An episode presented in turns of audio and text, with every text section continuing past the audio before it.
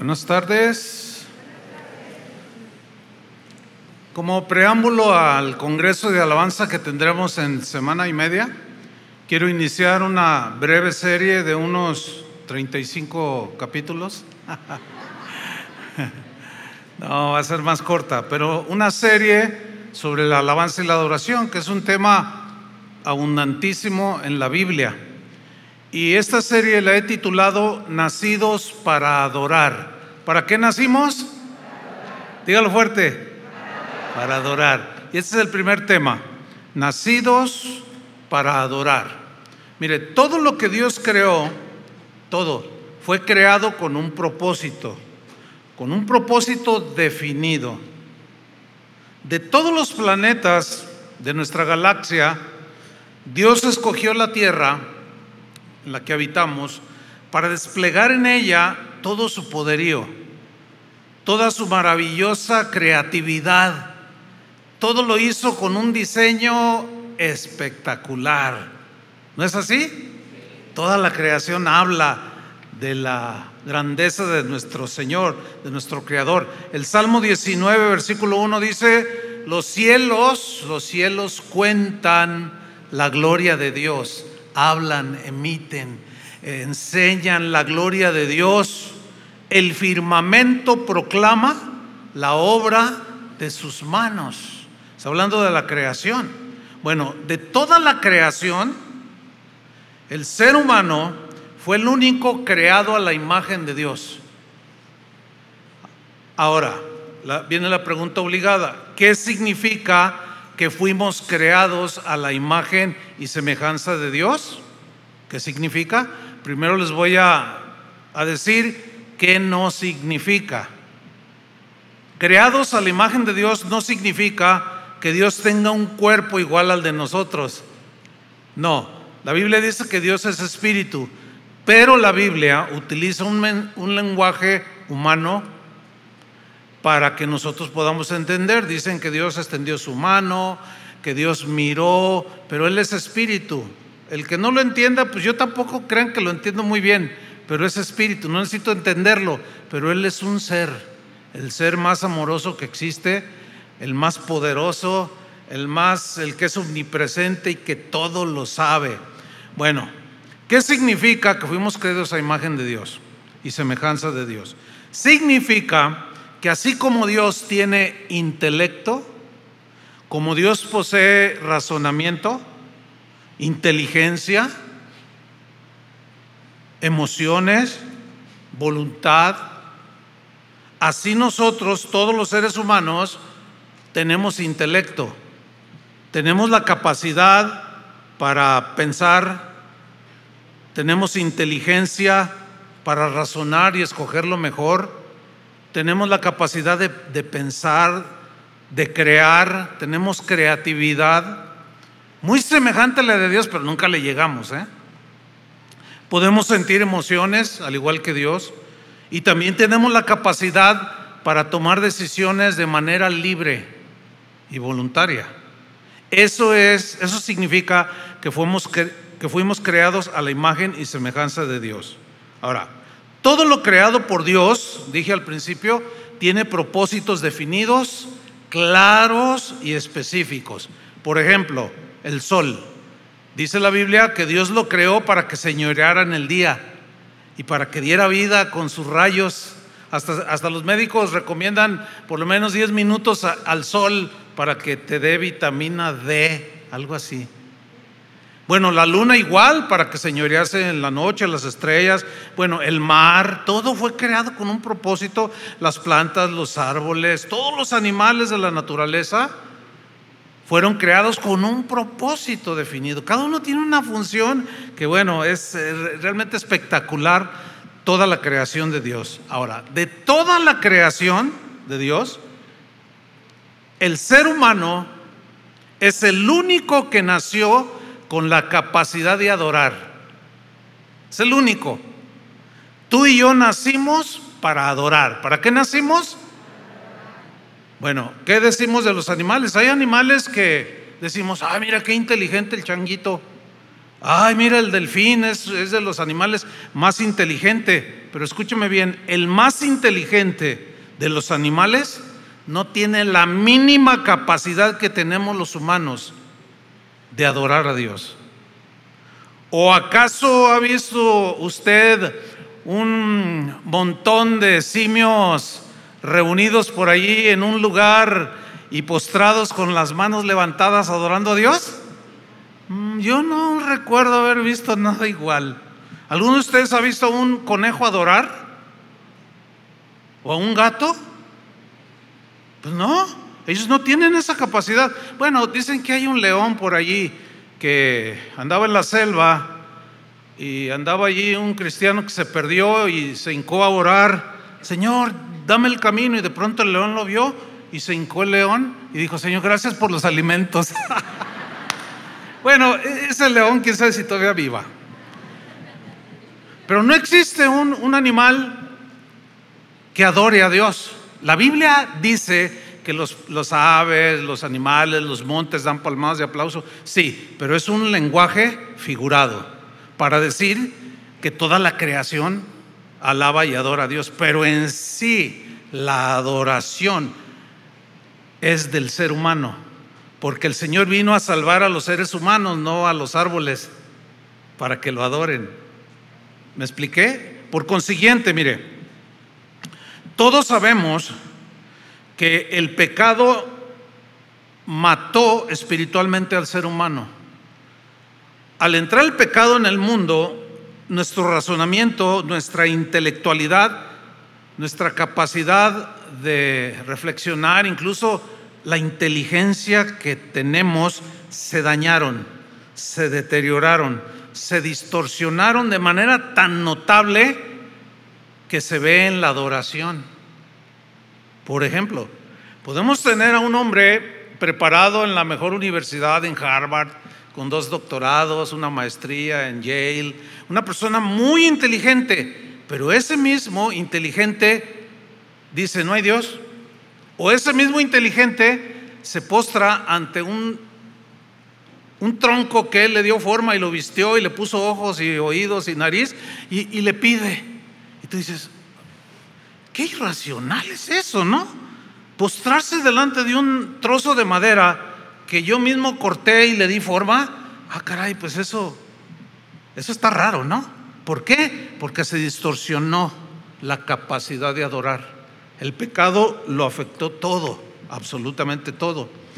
Romanos 3:23 lo dice claramente, por cuanto todos pecaron, o sea, todos los seres humanos, y están destituidos de la gloria de Dios. ¿Cómo estamos? Destituidos de la gloria de Dios. O sea, ya no hay gloria de Dios en los seres humanos. Se distorsionó la imagen y semejanza. Nos alejó de Dios y nos descarriamos. El mismo versículo en el lenguaje sencillo dice, todos hemos pecado y por eso estamos lejos de Dios.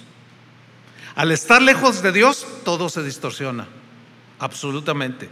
El mismo versículo en la versión Dios habla hoy dice, todos han pecado y están lejos de la presencia gloriosa de Dios. Alejados, todos por ningún lado. Nos jactamos los humanos de que razonamos, tenemos un intelecto, tenemos voluntad propia, pero da la casualidad que esa voluntad que tenemos la usamos para elegir casi siempre lo malo. ¿Qué, cosa, no? O sea, escogemos amargarnos, escogemos agredir, escogemos maldecir, escogemos todo. Vemos una película fea, ay, sí, mira, sí. O sea, pero yo escojo libremente, sí, pero no sabemos escoger, porque está todo, todo hecho una madeja, todo hecho un lío. El pecado entonces nos alejó de Dios. Por consiguiente, la verdadera adoración también fue afectada. Se desvió la adoración hacia los ídolos. ¿Qué es un ídolo? Un ídolo es todo aquello que ocupa el lugar de Dios. Dios debe tener el primer lugar en nuestras vidas. Y todo lo que ocupe el primer lugar o los primeros lugares, todo eso es un ídolo. Puede ser una persona, puede ser un deporte, puede ser alguien que admiramos, puede ser la actividad, puede ser el dinero, puede ser un montón de cosas. Todos esos son ídolos, a donde volcamos nuestra, razón de vivir. Todo eso es un ídolo. Y la verdadera adoración se, se distorsionó. Y el ser humano se volvió un idólatra. La arqueología lo comprueba, la antropología lo confirma. No hay cultura alrededor del mundo cuyos habitantes no adoren. No existe una. Todos adoran. Los que usted me ponga, los griegos, los romanos, los asirios, hasta los mexicanos. Todos los seres humanos adoran, porque somos adoradores por naturaleza, pero como el pecado nos alejó de Dios, por eso vemos mucha idolatría. La Biblia habla de eso, ¿eh? en Romanos 1.23, en lenguaje sencillo, dice así, en vez de adorar al único y poderoso Dios que vive para siempre, ¿qué hicieron los humanos? Adoran a, a ídolos que ellos mismos se han hecho ídolos con forma de seres humanos, mortales al fin y al cabo, y con forma de pájaros y de animales, así como los egipcios. Hay lugares donde adoran la vaca, otros un pájaro, otros adoran personas, reyes, gente que se destaca por tener una inteligencia muy desarrollada y, ay, nadie como él, nadie como él. Animales de cuatro patas, de serpientes. Versículo 24, por eso Dios los ha dejado hacer lo que quieran. O sea, le, dieron le dimos la espalda a Dios con el pecado y, y nos fuimos a los ídolos y distorsionamos la, la adoración para la que fuimos creados. Y Dios, Dios nos dejó a nuestros designios. Nos dejó a nuestros malos pensamientos, los cuales han llevado a hacer con sus cuerpos cosas vergonzosas, como lo vemos hoy. No tengo que explicar mucho. El hombre razonando y diciendo, bueno, ahora vamos a darle libertad a los niños que escojan, a los de cuatro años si quieren ser niños o niñas. Vamos el favor. Pues el niño no tiene desarrollada todavía su inteligencia. O sea, fíjense, y eso es de hombres inteligentes, distorsionando todo, pervirtiendo todo, porque el pecado nos distorsionó todos, nos dejó como un garabato. Así es como nació la idolatría, el paganismo, el politeísmo, la superstición cosas de, las cuales el Creador reprueba de manera tajante. ¿Por qué? Porque lo agrede a Él como Creador, lo distorsiona como Dios, lo menosprecia porque ponemos a otros o otros en su lugar y Él se molesta, se enoja. Es como una esposa que tiene su esposo, pero el esposo anda poniendo sus ojos en otras mujeres. La esposa no está contenta. O si fuera al revés, el esposo tiene su esposa y ella poniendo los ojos a otros hombres, el hombre no se siente contento y se molesta y le pide cuentas. Oye, ¿por qué haces esto? Exactamente lo mismo hace Dios. Él con razón de su creación, porque somos de Él y para Él, y Él exige eso. Ahora, Israel, que fue el pueblo elegido de Dios, el pueblo escogido, para que de su linaje naciera Jesús el Mesías. Ustedes conocen la historia, ¿no? Y Dios empezó desde el Antiguo Testamento eligiendo un hombre, Abraham, después, bueno, se tuvo sus descendientes, Isaac, eh, en fin, y de ahí nació la nación hebrea. Y un día Dios le dio a Moisés las tablas de la ley para gobernar en el corazón de su pueblo que él había elegido. Lo que se conoce como los diez mandamientos. Vamos a leer Éxodo 20, versículo 1.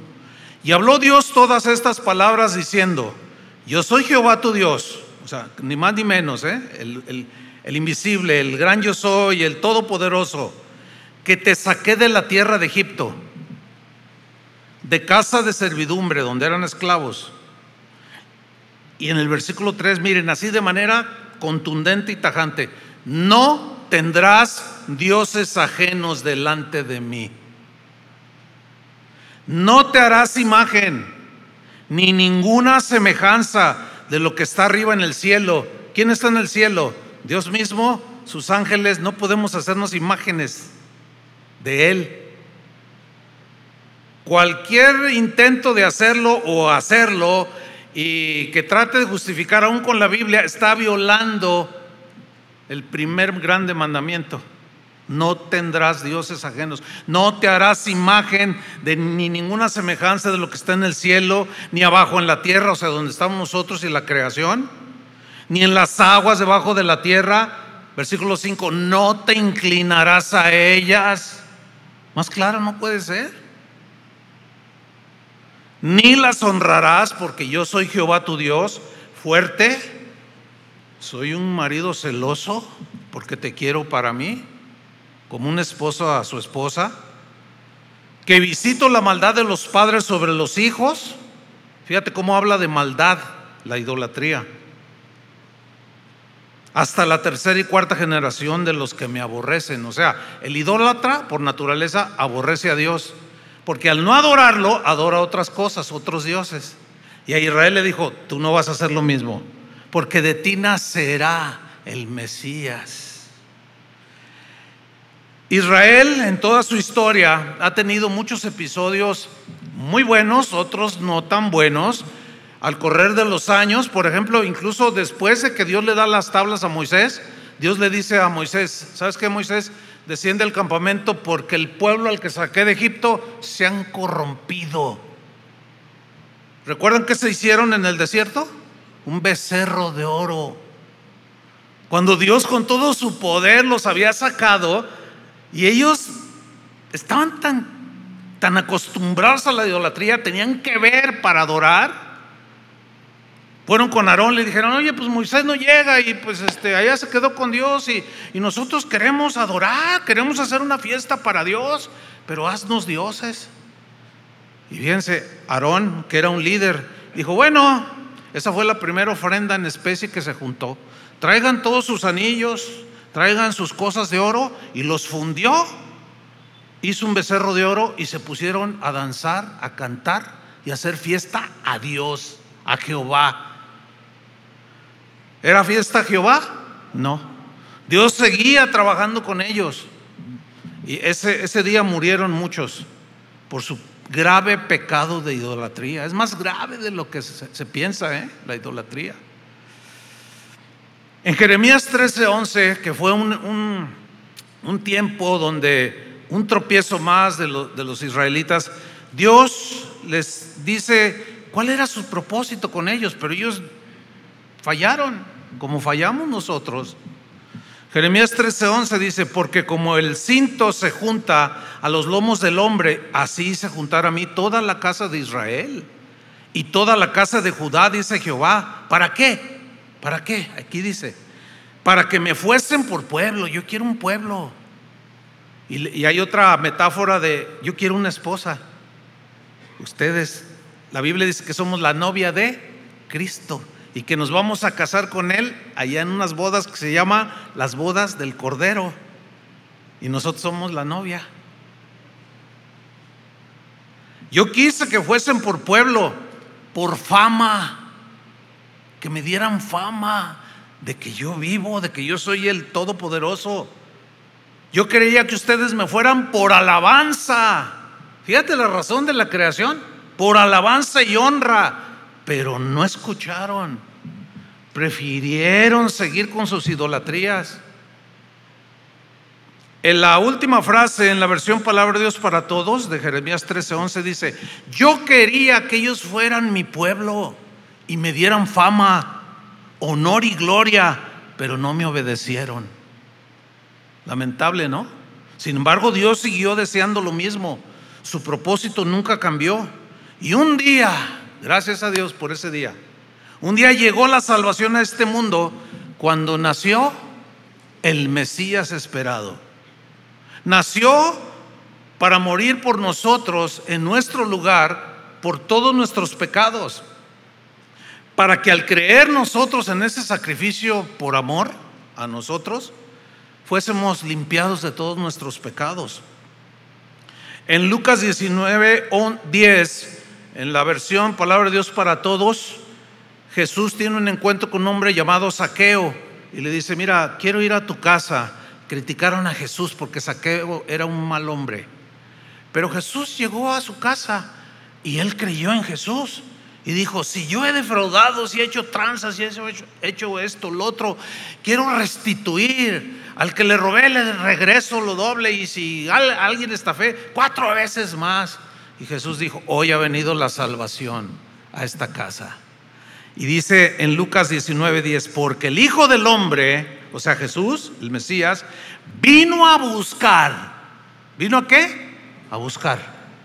Dice esta versión, a la gente perdida y a salvarla. ¿Cuántos estaban perdidos? Todos. Todo el mundo estaba perdido. Entonces vino por todo el mundo para salvarnos. Al morir en la cruz se abrió la puerta del cielo para tener acceso directo a la comunión con Dios y por tanto volver al estado original para el cual Dios creó al ser humano, para adorarlo. ¿Por qué? Porque Él puso esa eternidad en nuestros corazones. Él puso esa necesidad de adorar. Y Pablo lo dijo de esta manera en 2 de Corintios 5, 17 en la versión Reina Valera dice, de manera que si alguno está en Cristo, ¿qué? Nueva criatura es. En esta versión lo traduce así. Por lo tanto, el que está unido a Cristo, ahora yo les pregunto, ¿estás unido a Cristo? Si tú me dices sí, mira lo que ha sucedido contigo. Por tanto, el que está unido a Cristo, que ya está en tu corazón, que ya vives con Cristo, etcétera, el que está unido a Cristo es una nueva persona. Me gusta esta, esta traducción. Entonces, yo tengo a Cristo. ¿Qué soy? Una nueva persona. El día que llegó Cristo a mi corazón, en ese momento hubo un cambio tal que ya fui otra persona hasta el día de hoy. Lo mismo sucedió contigo. Si estás unido a Cristo, ahora eres una nueva persona. Las cosas viejas pasaron esas cosas viejas se refiere a la vida pecaminosa, a la vida de idolatría, a la vida de, odio, de amarguras, de agresión, de, tantas cosas en las cuales nos enrolamos. Todo eso, una vez que somos nuevas personas, todo eso queda en el pasado. Y ahora dice, esas cosas nuevas se convirtieron en algo nuevo. Ahora hay una nueva forma de vida, un estilo de vida diferente. Hay una historia que nos ilustra perfectamente lo que le sucede a alguien cuando se encuentra con Cristo. Y es una historia muy conocida de Jesús que iba caminando con sus discípulos y dice que de pronto a plena luz del sol, a las 12 del día, mediodía, se sentó junto a un pozo, se llamaba el pozo de Jacob porque él lo había escarbado y había dado de beber a sus ganados y a su gente. Bueno, dice que Jesús sentado del camino se sentó a la orilla allí junto al pozo. Y de pronto llega una mujer samaritana. Una mujer samaritana. ¿Quiénes eran los samaritanos? Los samaritanos era ya una raza que se había formado de mezclas de judíos con otras razas, cosa que Dios les había dicho que no lo hicieran pero algunos desobedecieron y de ahí surgió la raza de los, o, el pueblo de los samaritanos. Bueno, ellos, a pesar de su mezcla, seguían creyendo en la Torá o en el Pentateuco o en los libros de la ley, pero tenían un pleito con los judíos. Vamos a seguir leyendo. Porque Jesús, bueno, Déjeme narrarle así en un minuto. Jesús inicia un diálogo con, con esta mujer que iba a sacar agua de ese pozo. Y le dice Jesús, mujer, ¿me puedes dar un vaso de agua? Y ella lo miró y dice, no, ¿por qué me pides? Si judíos y samaritanos no tenemos trato. Se odiaban. Cuando se encontraban en los caminos, se apedreaban, se maldecían el uno al otro. Era algo horrible. Dice, y, tú no tienes por qué pedirme, ¿qué no sabes que judíos y samaritanos no se tratan entre sí, no hay diálogo entre nosotros? Y Jesús le dice, mira, si tú tomas de esa agua volverás a tener sed, pero hay un agua que yo te puedo dar, que si tú la tomas, ya no te volverá a, a dar sed jamás. Pues ella se sorprende, ¿cómo? Le dice. Señor, le dice en Juan 4:15, la mujer le dijo, Señor, dame esa agua para que no tenga yo que venir otra vez a sacarla. O sea, ella en lo natural, ¿no? Dijo, un agua que ya nunca me va a dar sed. Ah, pues dame, ¿qué será? Agua Santa María o agua del, de Costco o agua, ¿de cuál agua será? Dice, dame de esa agua para que no tenga yo sed ni venga aquí a sacarla. Noten sus pensamientos totalmente terrenales. No estaba entendiendo espiritualmente nada. Así como a nosotros nos pasó, no entendíamos nada. Hasta que, bueno, continúa el diálogo. Jesús le dijo, ¿quieres esa agua? Sí, dame de esa agua. Jesús le dijo, bueno, ok, ve, ve y llama a tu marido y ven acá. ¿Qué tiene que ver el marido con tomar agua? O sea, así como que... ¿No alcanzan a, pensar algo? Piénsenle, piénsenle, porque ahora ya tu, capacidad de reflexionar ya, ya está otra vez con vida, ya tiene vida, vida de Dios, y ya puedes entender la palabra de Dios. ¿Por qué le dijo, ve y llama a tu marido y ven acá? Porque lo que Jesús quería era llegar a la raíz de su estado espiritual, que era muerte espiritual. Y Jesús quería revelarse a ella como el Mesías prometido. Entonces ella le dice en el 17, no tengo marido. No, no tengo marido. Jesús le dijo, bien has dicho, no tengo marido. Versículo 18. Porque fíjate que yo sé que tú tienes o has tenido, ¿cuántos maridos? Porque cinco maridos has tenido. Y el que ahora tienes no es tu marido. El matrimonio es de Dios, pero no garantiza la felicidad y la, la satisfacción completa. ¿Por qué? Porque te casas con un imperfecto y una imperfecta. Y muchos piensan que al casarse les, eso ya van a ser felices automáticamente. Si así fuera, ¿por qué tanto se divorcian? No es la solución para satisfacer esa sed que el ser humano tiene de algo espiritual. Y esta mujer lo buscó en un hombre y luego en otro y su vacío seguía. Y luego otro y a lo mejor se lo quitó, hizo que se divorciara de otra mujer y se lo quitó y ya llevaba tres y, y seguía igual. Y luego cuatro y luego cinco. Y con el que vivía, vivía en Amaciato. Ni siquiera ya se había casado. Si Jesús menciona esto, ¿creen que para Dios es importante que tú formalices tu tu vida marital delante de Dios? Porque yo puedo entender de dónde venimos, venimos del mundo. Y en el mundo, pues, ¿qué, qué, principios nos rigen? hago lo que quiero. Oye, pues me gustas, pues a mí también. Pues qué, nos juntamos, pues nos rejuntamos, sale. Oye, nos casamos, no, ¿para qué? Oye, no, bueno, es que yo de, niña, pues yo iba a la iglesia y a mí me enseñó, no, pero, ah, no, Dios, ¿qué, tiene que ser Dios aquí en esto? No, pues nos arrejuntamos. Oye, pero fíjate que tengo siete hijos de tres maridos anteriores. Ah, pues tráetelos, yo tengo diez. Ah, pues los juntamos, los tuyos, los míos y los de nosotros. Qué vida tan terrible, ¿no? ¿Ustedes creen que así se vive bien? ¿Se vive en paz? Pues por, supuesto que no.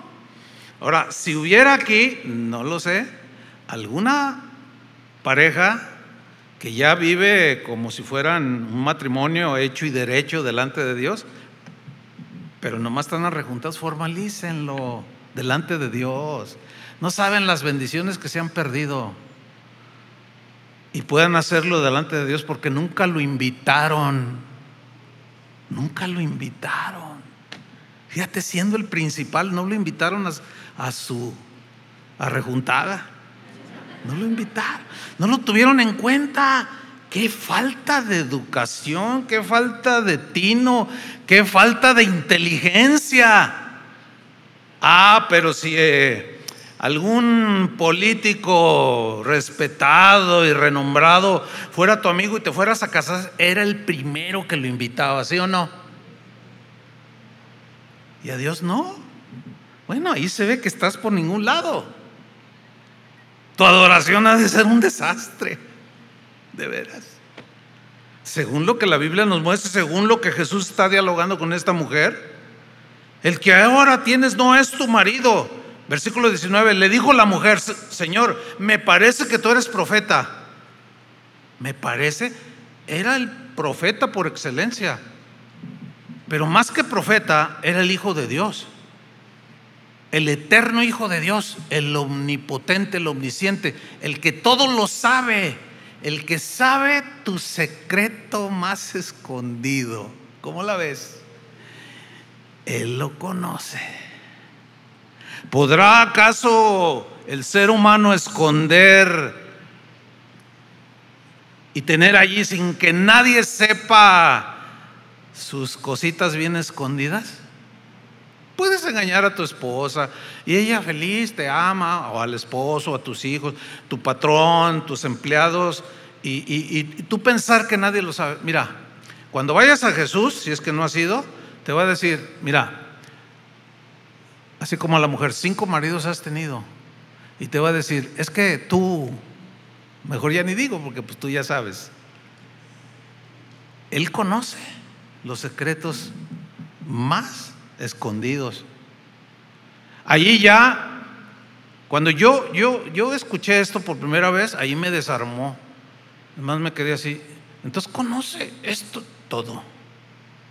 Pero allí no se queda. Él no vino a condenarnos. Él vino a buscar y a salvar lo que estaba perdido. Yo estaba perdido. Y tú estabas perdido. Estabas perdida. La mujer le dice, Señor, me parece que tú eres profeta. Y de manera inexplicable, totalmente, cambia el tema. Y de pronto pone una, una fachada de religiosidad, de espiritualidad y de ser una mujer que había pasado por los brazos de cinco y el último, un amante, seis, de pronto se vuelve muy espiritual, muy religiosa y le cambia el tema a Jesús y le dice, nuestros padres adoraron en este monte. Se refería al monte Gerizim, donde los samaritanos de antiguo habían construido un templo para adorar como ellos pensaban que sería, debería de ser, basados en la Torah, sí, pero ellos hicieron su rollo. Dice, nuestros padres adoraron y mete el tema de la adoración. Qué interesante, ¿no? Porque la adoración únicamente tiene que ver con Dios. Nuestros padres adoraron en este monte y vosotros los judíos decís que es en Jerusalén el lugar donde se debe de adorar. Si ustedes notan, aquí hay un pleito que tiene que ver con la adoración. Los samaritanos decían, no, los judíos están mal. Y los judíos decían, no, los samaritanos están mal. Y el día de hoy es lo mismo. La gente sigue de borracha, de ladrones, de maldicientes, pero van a la iglesia. Les hablas de Cristo, inmediatamente sacan su, así como la mujer. Mis padres me enseñaron y empiezan y yo nací con esta religión y en esta religión me muero. Y, sacan las uñas y empieza la guerra. No, ustedes están mal por esto. No, ustedes están mal por... Y sigue la guerra sobre la adoración. ¿Ustedes creen que el verdadero adorador es un peleonero? Por supuesto que no. Y hoy vemos en las redes sociales muchos que se dicen cristianos y es una peleadera argumentando que ellos tienen la, la práctica correcta de adoración y descalifican a todo mundo y luego los otros cuando se dan cuenta le hacen otro video y lo descalifican. Es una peleadera allí por la adoración, pues ninguno está adorando. Parece como que no conocieran al Señor algunos, aunque sí son cristianos, pero les da por pelear. Y esta mujer dice, mira, yo, sí, sí, tengo mis errorcitos, seis, pero adoro, adoro, voy al templo. Y la respuesta de Jesús, ¿cuál fue?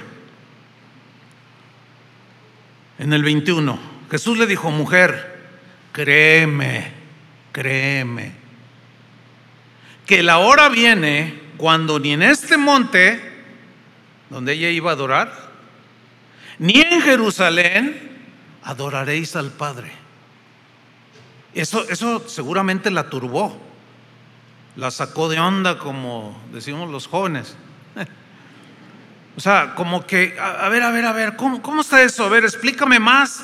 ¿Cómo que llegará el día, la hora en que ni en Jericim ni en Jerusalén vamos a adorar a Dios el Padre? Sí, le dice. Pero Jesús va más allá, versículo 22. Vosotros adoráis lo que no sabéis. Así hay mucha gente que adora, pero no sabe. ¿A quién está adorando en realidad? Porque se postran ante una imagen, le hablan a un tronco, a un yeso, que le ponen una peluca, le, hacen, le ponen ojos pero no ven, le hacen boca pero no habla, le ponen oídos pero no oye, le ponen pies y no caminan, y como no caminan los tienen que cargar. ¿Qué?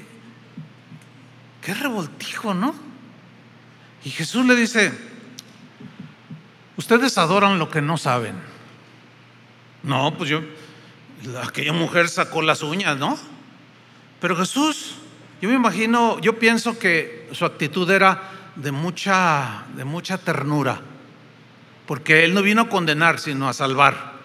Y la vio tan mala esta señora, doña idólatra, doña licenciosa y doña pervertida, que yo, yo siento que el tono, pienso que el tono que él usó era, era de, mucha, como, como de ternura. Ustedes no saben lo que adoran. Y luego le dice todavía más, nosotros adoramos lo que sabemos. Y luego le dice, porque la salvación viene de los judíos, o sea, de la raza judía, no de los samaritanos. Jesús era judío, no samaritano. Entonces la salvación llegó al ser humano a través de un linaje, el linaje de Israel. Y luego en el 23 dice, mas la hora viene, fíjate mujer, la hora viene, y ahora es hoy, o ya es hoy, cuando los verdaderos adoradores, el vocablo verdaderos en el griego también significa o se puede traducir como genuinos. Podemos leer la hora viene y ahora es cuando los genuinos adoradores, ahora, si habla de genuinos, ya implica que hay falsos adoradores, que hay adoradores falsos. Si hay verdaderos, entonces hay falsos.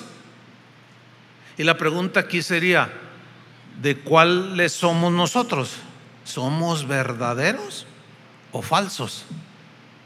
Pero sigamos.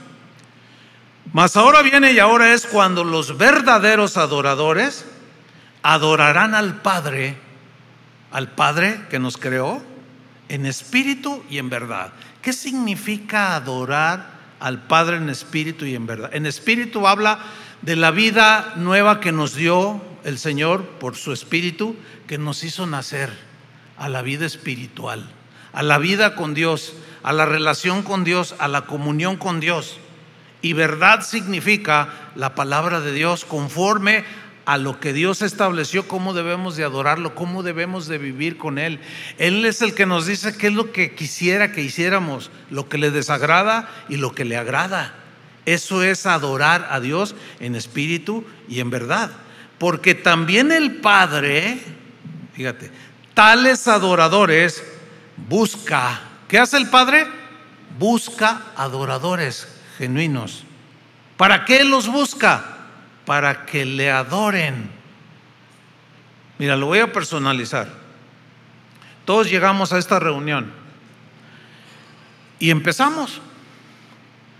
Y el Señor comenzó a ver los corazones de cada uno que traíamos.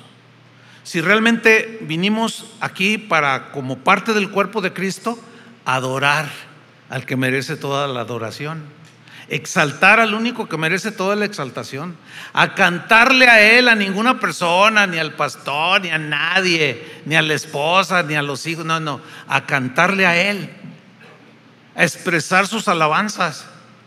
Bueno, pero Él vio que había en el corazón, porque podemos estar aquí, pero nuestra mente estar volando por otro lado. Y, nos puede pasar, de hecho sucede, que podemos incluso hasta levantar las manos o estar palmeando en alabanza, que es una expresión de alabanza a Dios, pero nuestra mente estar volando por allá. Ay, en la tarde, ay, no fui a comprar la carne para el asado con mis amigos. ¿Y qué voy a hacer? Ay, sí, eh, denle aplauso al Señor, sí. Ay, híjole, me faltó la salsa. Tu mente anda quién sabe en dónde. Pregunta, ¿encontró adoración en el Señor? No. De, ahí es un, es un, ejemplo pues muy, muy sencillo, pero de ahí podemos entrar a cosas más profundas. ¿eh? Hasta el grado de, de, que, de que el Señor se mete, así como se metió en la vida de ella, no para condenarla, sino para que ella se diera cuenta de su condición y poder ser salvada. Entonces el Padre busca ver tales adoradores que le adoren, Él los, para que lo adoren. Él los busca. Ahora, ¿qué es la adoración? Bueno, la realidad, es esta. Tengo que tomarme una serie para, para hablar en una, no sé, máximo 10 enseñanzas sobre la adoración. Podríamos pasarnos todo el resto del año hablando sobre el tema y no lo agotamos, no lo terminamos. ¿Por qué? Porque el concepto de adoración es muy amplio, hermanos. Pero inicia desde lo siguiente, cantar.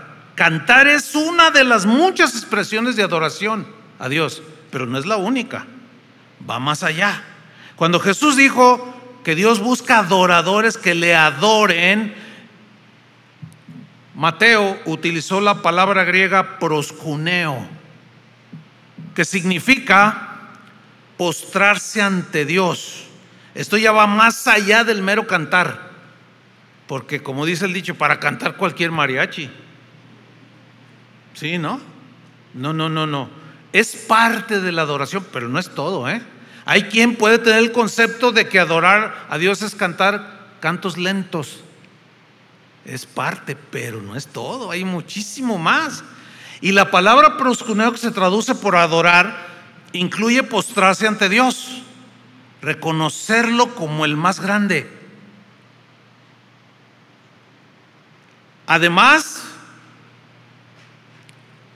aunque implica cantar, postrarse, más que eso, es una intención que va más allá en el adorador. Es una intención que sale del corazón.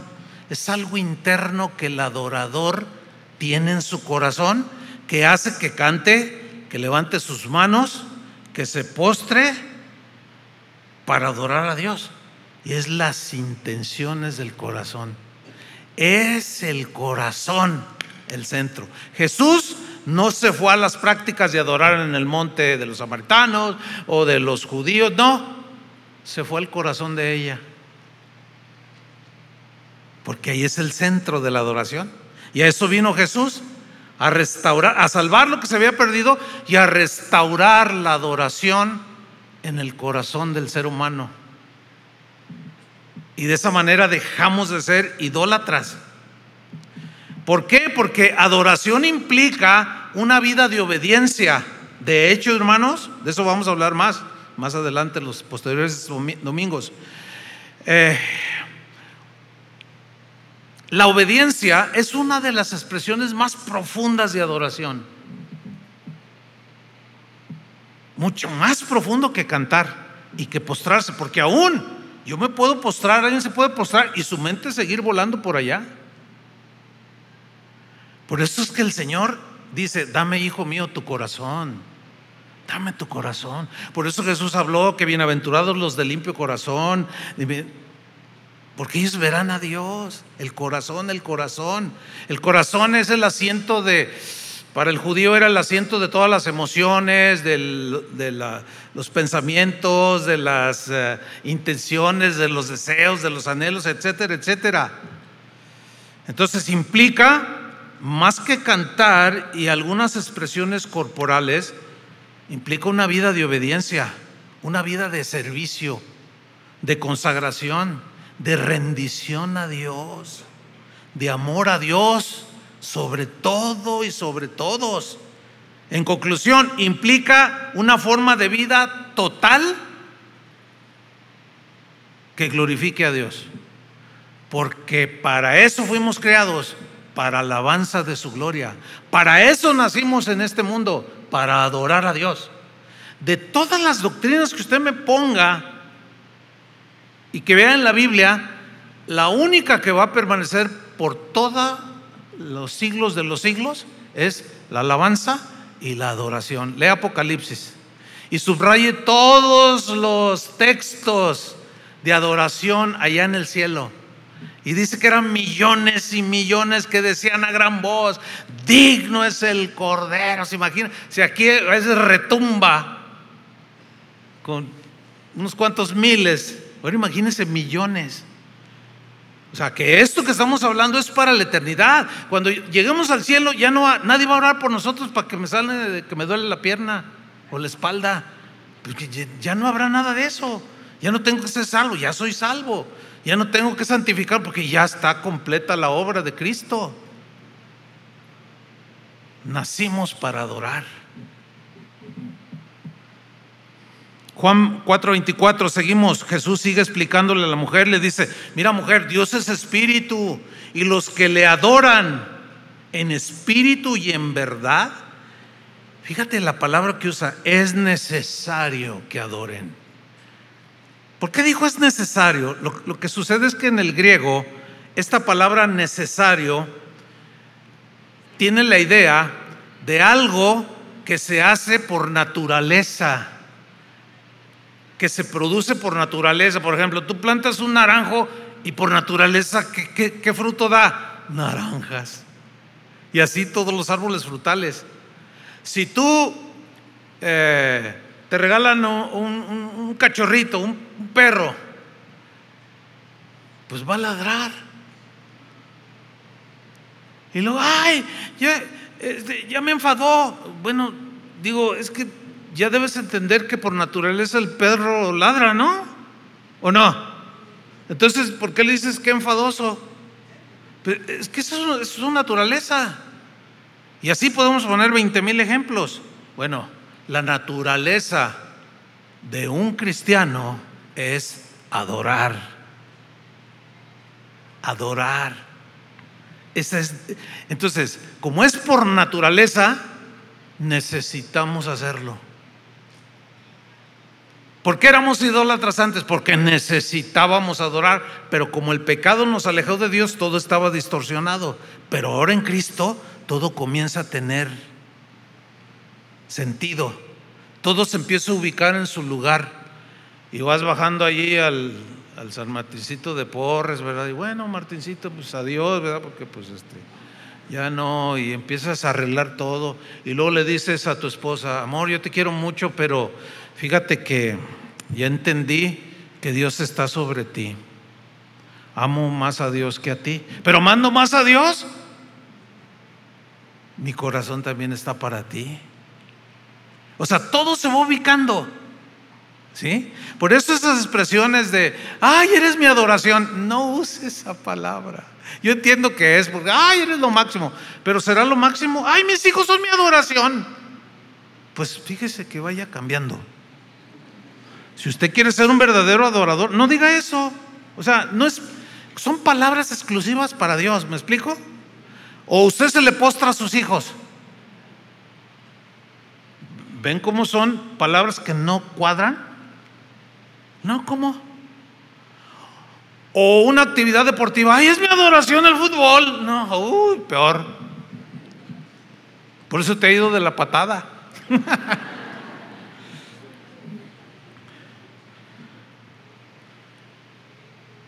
Versículo 25, le dijo la mujer, o sea, sorprendida, sé que ha de venir el Mesías. Noten, sé, he ido a la sinagoga, he ido al templo, conozco muchas cosas de la Biblia. Sé que ha de venir el Mesías llamado el Cristo. Cuando Él venga nos declarará todas las cosas. Jesús le dice en el versículo 26, yo soy el que habla contigo. Yo no sé tú, pero si a mí me hubiera pasado esto así en vivo y en directo, no sé, a lo mejor yo caigo así, mm, de espaldas así. ¿Te imaginas el creador del universo? El que me formó en el vientre de mi madre, que tomó forma humana y enfrente de mí me dice, pues yo soy el que habla contigo. Bueno, no dice la Biblia que ella se desmayó ni nada, pero ¿saben qué sucedió? En ese momento corre de una manera desaforada y va a la, a la, aldea donde ella vivía y les comienza a predicar que había encontrado a Cristo, al Mesías. De tal manera era su convicción y el impacto de sus palabras dieron fuertemente en los corazones de todos aquellos samaritanos que no sabían adorar. Y van y buscan a Jesús y duran dos, tres días con él.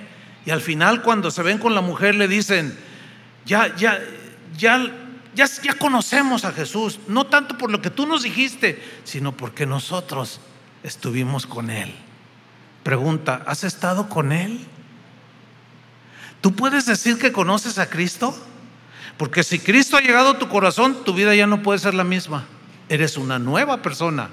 Por consiguiente, el orden de adoración se comienza a poner en su debido casillero. Dios, amas a tu esposa, tus hijos, las actividades, tu trabajo, todo empieza a ordenarse todo de manera impresionante. Esta mujer fue salvada transformada en una verdadera adoradora.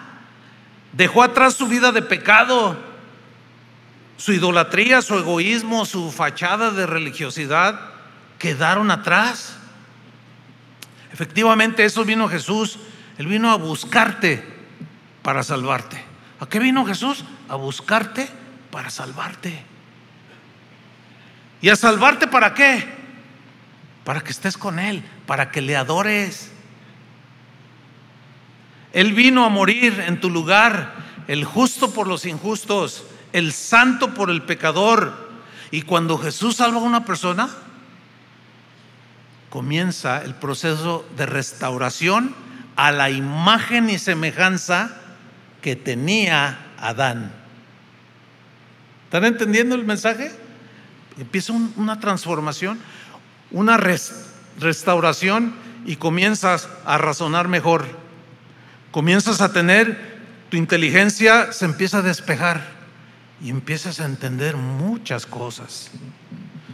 Lees la Biblia y dices, wow, y, hasta lloras. ¿Les ha pasado eso? Y dices, ay, ¿cómo, ¿cómo, vivía yo? ¿Cómo es posible? Yo me acuerdo cuando me convertí 20 años, era un jovencito, 20 años. Y a los tres meses yo le decía a Dios, Señor, ¿por qué perdí 20 años de mi vida?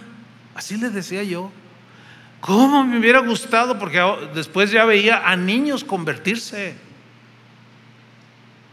Por ahí anda un video que acaban de subir, Artemio, no sé cuántos lo han visto. Si entran a la página, un video de 1991, hace 32 años.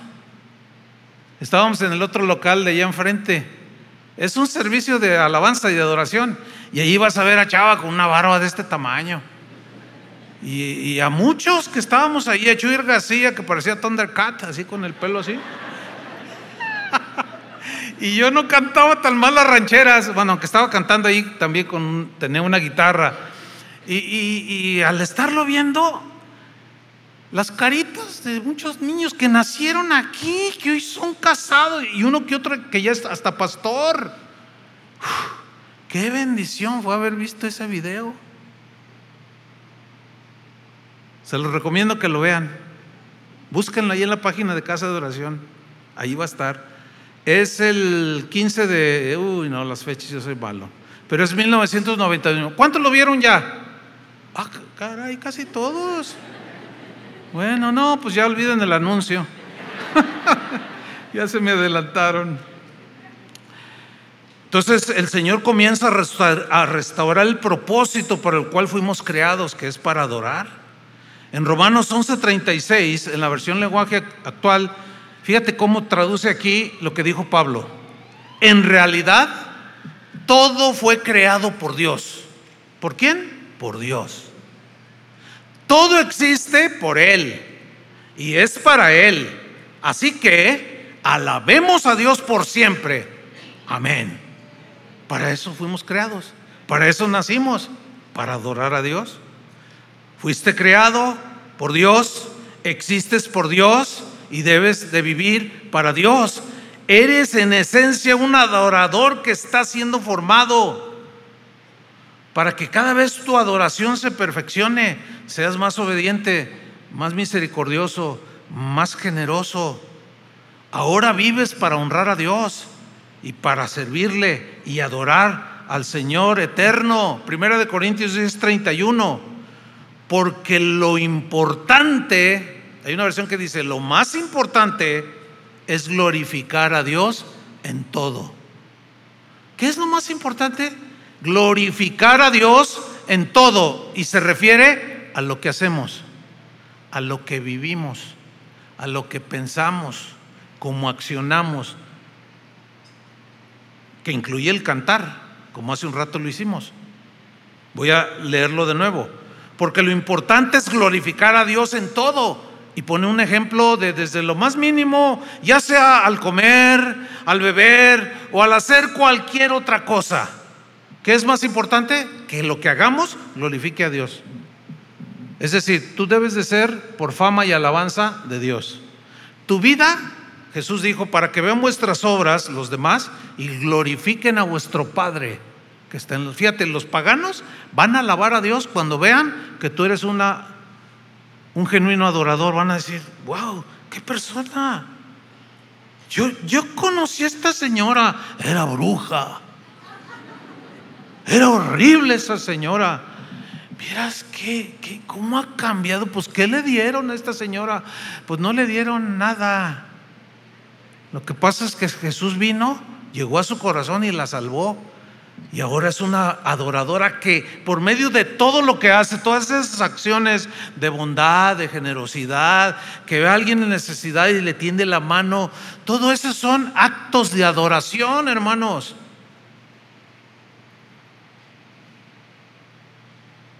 Ahora ya puedes obedecer la palabra de Dios. A mí me impacta muchísimo la vida de Job, ya hablaremos más de eso.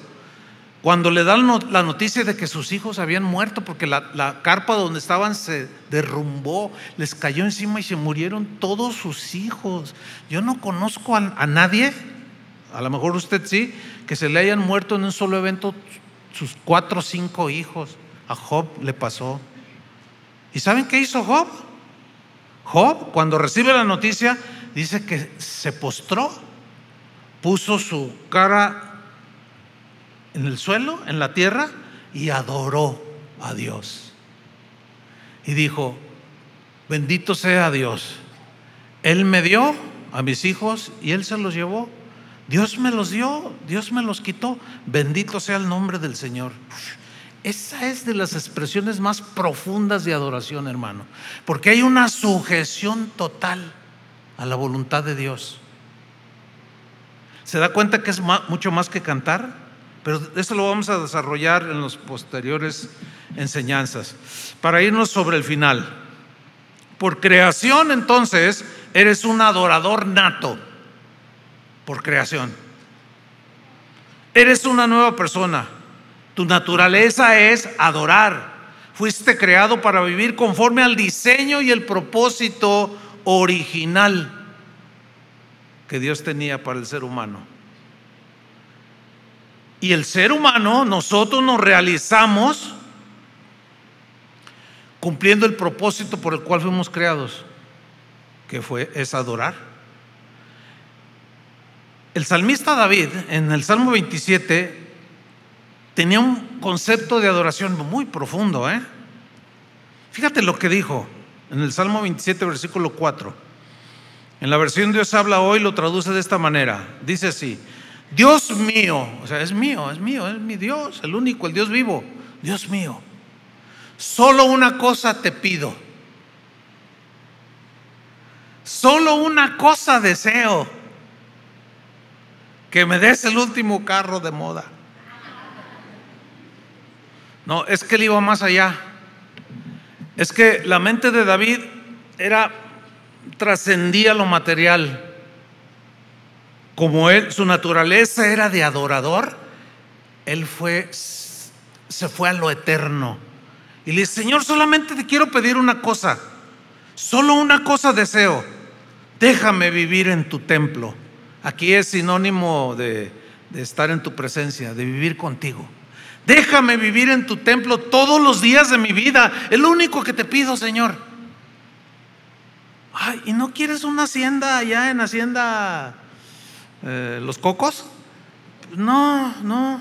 Es que allá arriba tengo un mejor lugar en casa estaremos.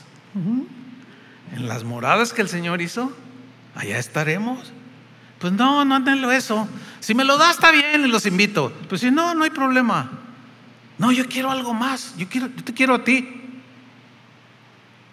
Yo quiero estar contigo. Concédemelo, Señor. Quiero estar todos los días de mi vida. ¿Para qué? Para contemplar tu hermosura deleitarme en tu presencia como cantamos. Mi deleite es estar en tu presencia. ¿A poco no son los mejores momentos que pasamos? ¿Verdad que sí? ¿Y no quisiéramos terminar? Y nos podemos pasar horas y horas adorando al Señor, cantando, pero también las horas y horas deben ser allá afuera, en cómo tratamos al prójimo, a la familia, etcétera, etcétera. Sigue diciendo, para contemplar tu hermosura y buscarte en oración. Cuando vengan tiempos difíciles, que de seguro vendrán, tú me darás protección. Fíjate lo que da la presencia de Dios, protección, te vas a sentir protegido. Me esconderás en tu templo, en el lugar más seguro. Tú me darás la victoria sobre mis enemigos. Yo, por mi parte, cantaré himnos en tu honor y ofreceré en tu templo sacrificios de gratitud. ¿Qué salmo? ¿Qué salmo? El de un verdadero adorador. Miren, cuando un cristiano a mí me pregunta, oiga, pastor, ¿es malo que yo escuche música del mundo? Ya no les digo nada. ¿Qué les dices? O sea, es difícil. O sea, ¿todavía te gusta deleitarte en eso? Algo no. O estás en proceso o algo todavía no ha sucedido. Es que me encanta. Es que van a venir ahí al Telmex. Y es que es a la hora de la reunión y pues este, pues yo me voy para allá. ¿Qué, puedes hacer? Algo, algo allí no anda bien porque te sigues deleitando en las cosas pasajeras, en gente que quién sabe cómo viva, qué cosas harán, y las letras y los mensajes que mandan. ¿Y te gusta? Híjole, no, no, bueno, pero termino con esto. Miren, así como el pez fue creado por Dios para vivir en el agua? Si tú lo sacas, ¿qué sucede? Se muere poco a poco. Hace. Porque él, él saca del agua, él fue creado para vivir en el agua. Y toma del agua sus bronquios, sus este, agallas, donde él ahí hace un proceso de donde extrae el oxígeno. Nosotros no podemos hacer eso, ¿verdad que no? Pero ellos tampoco pueden vivir afuera y nosotros no podemos vivir adentro. Nos ahogamos y Él también se ahoga. ¿Por qué? Porque fuimos creados así. El medio ambiente de un pez donde se mueve como pez en el agua, hasta hay un dicho, es el agua. Sácalo de ahí y se muere. Lo mismo pasa con las personas. Nuestro ambiente natural es vivir con Dios. Nuestro ambiente natural es la adoración a Dios. Es el continuo darle gracias, es el vivir para Dios, es el entregarte al Señor, es el amar a Dios sobre todas las cosas. Esa es nuestra atmósfera. Si nos sacan de allí, nos vamos a ir muriendo poco a poco. Conclusión. No podemos ofrecer a Dios verdadera adoración, una adoración que le agrade, si en nuestro corazón hay cosas que en el pasado Él limpió, como el odio, como la amargura, como la avaricia. Y por cosas que pasan en la vida de cualquier cristiano, otra vez llegaron y se volvieron a anidar y tú quieres adorar, no, no es una adoración limpia. No, no es recibida por el Señor. El corazón quiere un Dios quiere un corazón limpio. Y esa, esa limpieza solamente Jesús lo puede hacer. Sería bueno pedirle que nos limpie el corazón, ¿no? Amados de Dios, seamos genuinos adoradores. Adoradores del Dios que nos creó para Él. Para eso nos creó, para vivir para Él. Y quiero cerrar con, con este versículo, Efesios 1, 11 y 12. Más claro no puede ser.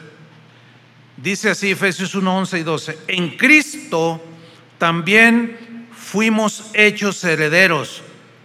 Fíjate, no solo adoradores, hay muchas cosas que el Señor hizo. Pero lo fundamental es que nos salvó y, para, y somos ahora verdaderos adoradores. Pero también fuimos hechos herederos, pues fuimos predestinados según el plan de aquel que hace todas las cosas conforme al designio de su voluntad. A fin de que nosotros, los que estamos en Cristo, que ya hemos puesto nuestra esperanza en Cristo, seamos, ¿para qué? Para alabanza de su gloria. Para eso fuimos creados, para adorar, para alabanza de su gloria. Vamos a ponernos de pie. Póngase de pie, ponga su mano en su corazón y vamos a orar. Vamos a decirle, Señor, limpia mi corazón. Si usted considera que nunca le ha pedido a Cristo que perdone sus pecados, puede hacerlo ahorita, en este momento en genuino arrepentimiento, usted puede decirle, Señor, yo soy un idólatra. Yo no te adoro, yo pensé que te adoraba, pero no, no lo soy. Señor, perdóname, límpiame con tu sangre. Hazme un verdadero adorador para entonces yo adorar en espíritu y en verdad. Y los que ya hemos tenido esta experiencia, podemos decirle al Señor, Señor,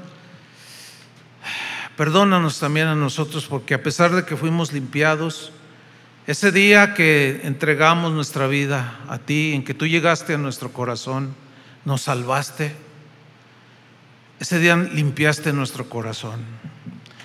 Y recordamos aquel día, Señor, porque no dejábamos de agradecerte y de cantar y de darte gracias por lo que habías hecho en nuestro ser interior. Pero corrieron los días y como que volvimos a involucrarnos en las cosas pasadas. Y el día de hoy mi corazón está sucio, Señor, pero límpialo. Quiero adorarte con corazón sincero, con corazón limpio. Díselo al Señor. Con un corazón que no puede esconder nada. Y todos mis secretos que tú conoces, Señor, también perdónalos. Y quítalos, bórralos. Y quiero levantar mis manos, levanta tus manos y dile, Señor, quiero adorarte, pero genuinamente con todo el corazón, porque para eso fui creado por ti, para eso me hiciste, para adorarte, para estar contigo, Señor. Gracias porque tuviste misericordia de mí y ahora tengo más entendimiento de muchas cosas. Y ahora mi enfoque y mi adoración y mi deleite es en ti, en Cristo. Así con tus manos levantadas, no vayan a aplaudir vamos a adorar. Pero ahora con esta conciencia de que fuiste creado para adorarle.